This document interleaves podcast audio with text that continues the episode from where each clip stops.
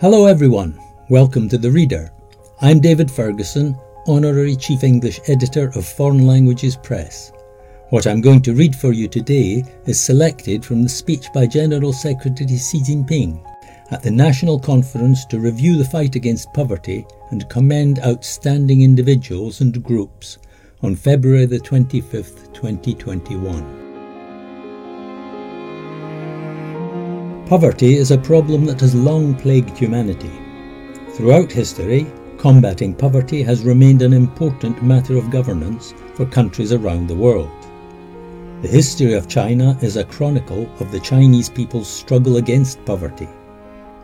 A deep longing to see the people free of poverty and well fed and clothed was expressed by great historical figures such as Qu Yuan, who lamented, Long did I sigh to hold back tears, saddened I am by the grief of my people. Du Fu wrote forlornly, If only I could build a house with thousands upon thousands of rooms, I would bring all the poor people on the earth under its roof and bring smiles to their faces. Dr. Sun Yat sen yearned to see every family living in plenty with not a single person left behind. From the middle of the 19th century, China suffered political upheaval and incessant conflict due to the decadence of feudal rule and the aggression of Western powers. As the Chinese people struggled to earn a livelihood, the nightmare of poverty became an even greater torment. Escaping poverty thus became their constant goal and an important part of realizing the Chinese dream of national rejuvenation. From the outset, the CPC has pursued its mission of seeking happiness for the people and rejuvenation for the Chinese nation. It has shown steadfast commitment, uniting the people and leading them in a long and arduous struggle for a better life. During the New Democratic Revolution, 1919 to 1949, the CPC united the peasants and led them in overthrowing local tyrants and dividing up the land, put into effect the policy of land to the tiller, and helped liberate those living in destitution. Winning broad support from the vast majority of the people, it went on to secure victory in the Chinese Revolution and ultimately founded the People's Republic of China. This created the political base for eradicating poverty in China.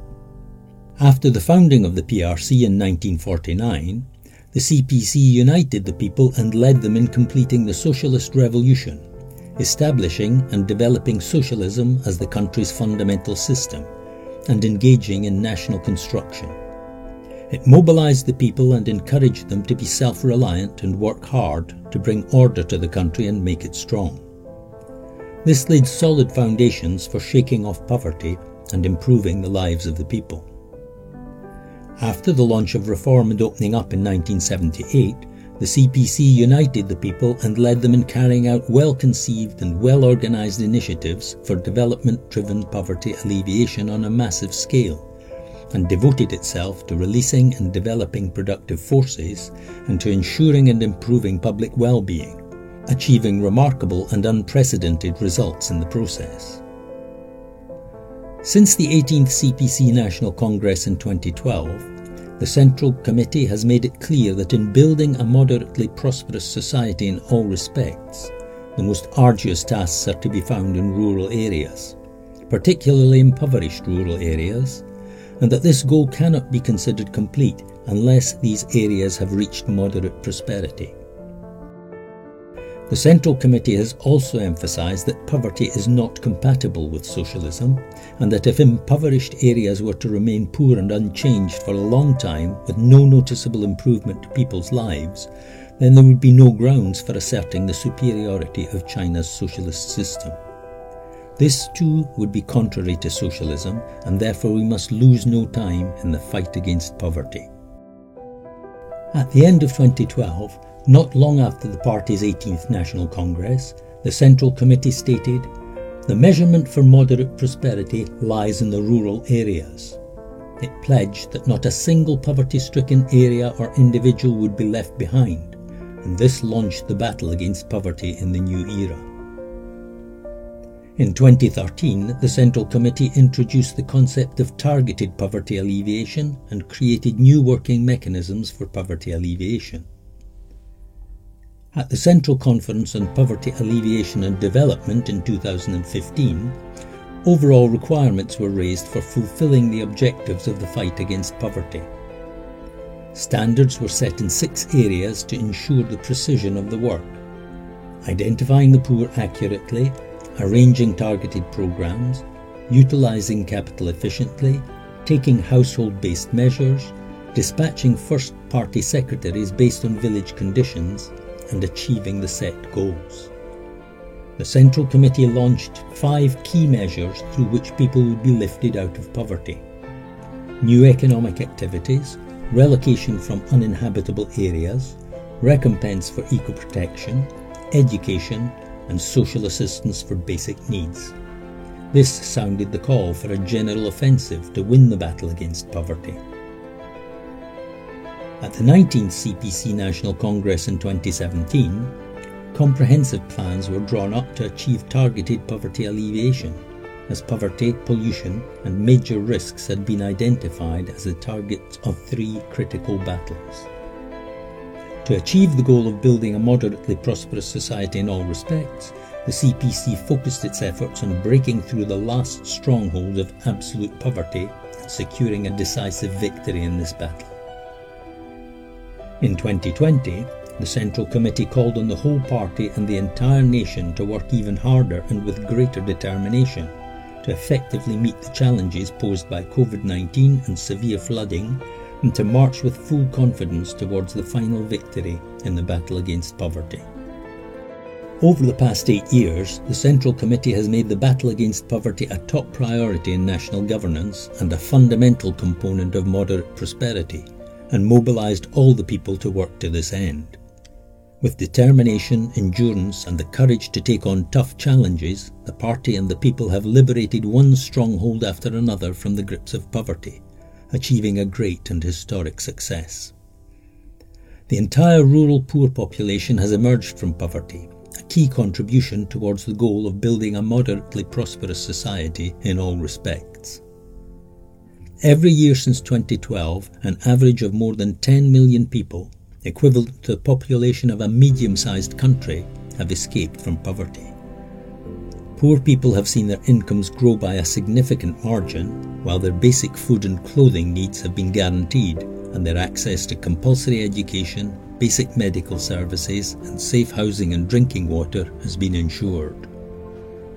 More than 20 million poor people with health issues have received proper treatment, and families that were once haunted by the spectre of serious illness have been freed from that burden. Nearly 20 million impoverished people have received subsistence allowances or assistance and support for the extremely poor.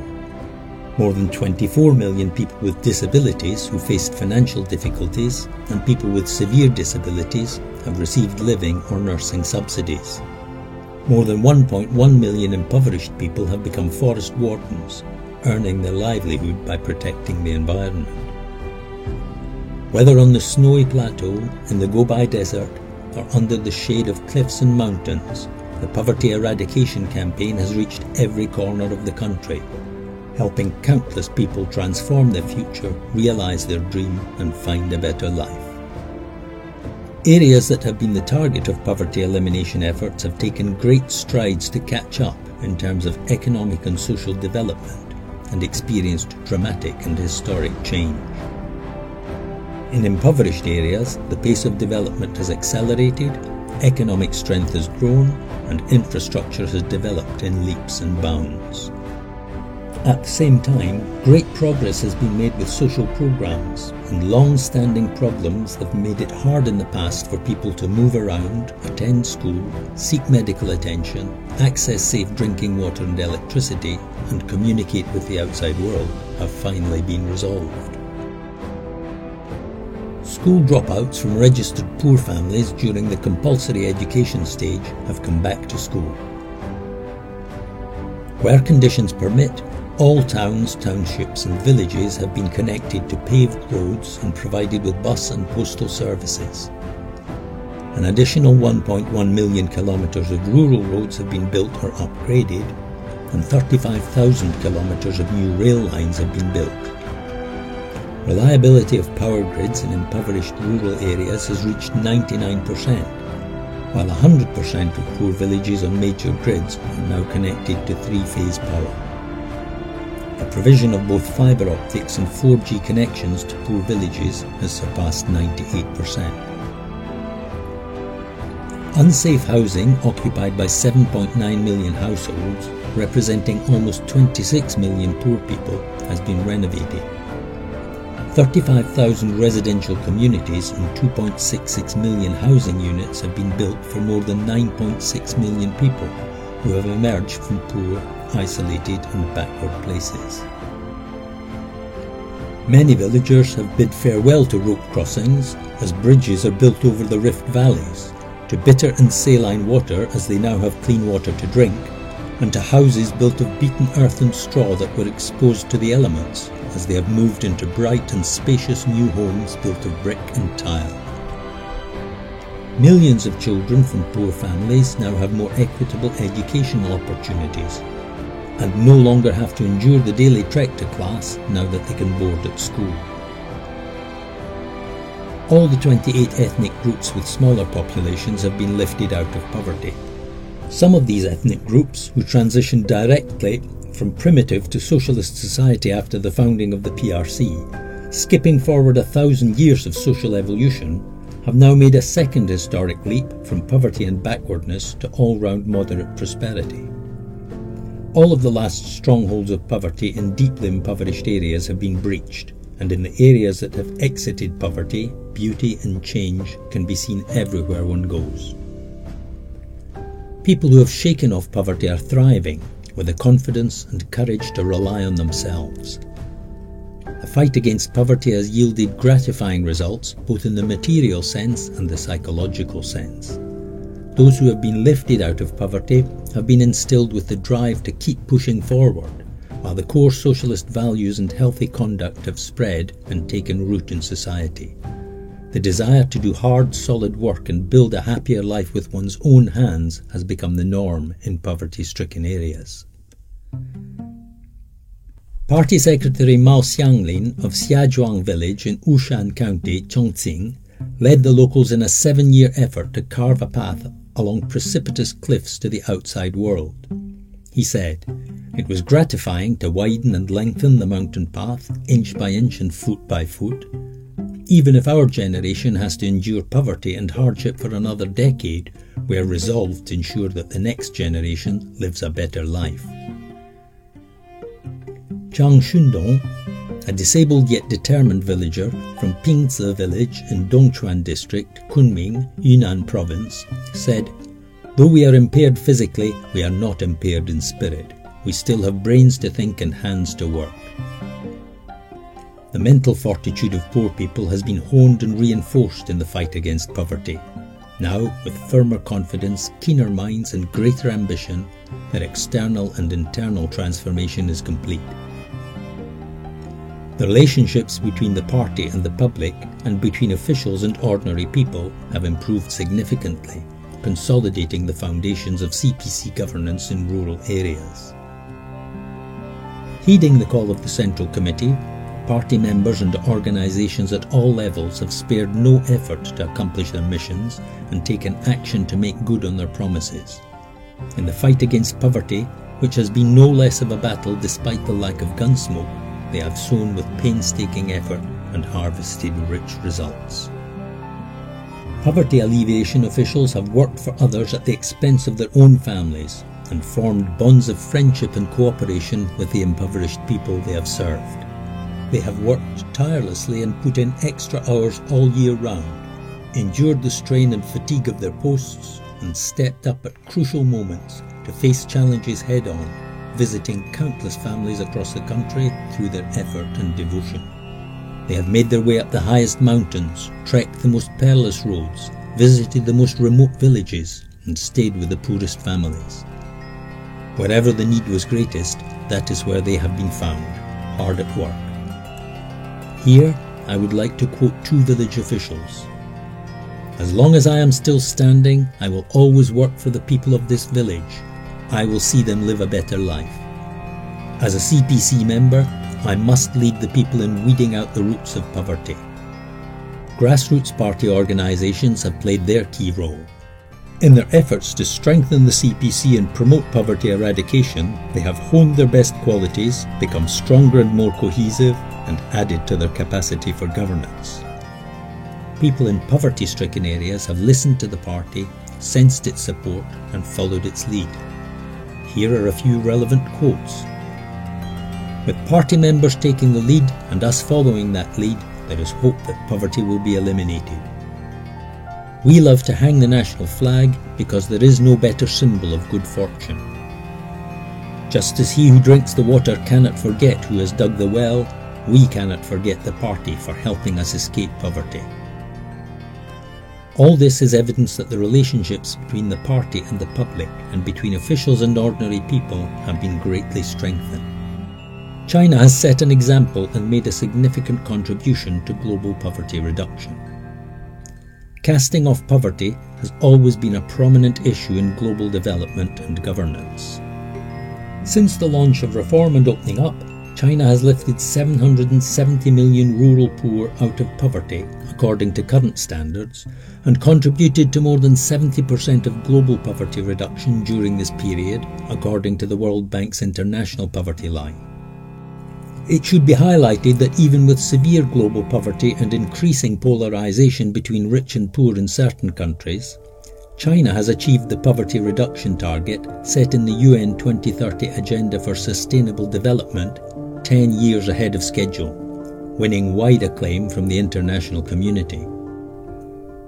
We have actively conducted international cooperation on poverty reduction, fulfilled our international obligations, provided other developing countries with all possible assistance, and acted as a champion for global poverty reduction. No other country throughout history has been able to lift hundreds of millions out of poverty in such a short period of time. This achievement is China's, but it also belongs to the world and has contributed Chinese strength to the development of a global community of shared future. Over the past eight years, I have presided over seven central conferences on poverty alleviation, carried out more than 50 inspection tours on poverty alleviation work, and visited 14 contiguous impoverished areas. In the process, I have endeavoured to see poverty in its rawest form and to find out how poverty alleviation measures are being carried out, providing tangible assistance to the people who really need it and delivering genuine outcomes. I have spoken with poor people face to face and in great detail about their lives and experienced firsthand the tremendous changes brought about by the fight against poverty. In places across the country, I have seen people who have escaped poverty smiling from the heart. These smiles are the greatest affirmation of the fight against poverty, the best possible reward for the dedicated work of party members and officials, and the ultimate tribute to the revolutionaries and martyrs who came before us.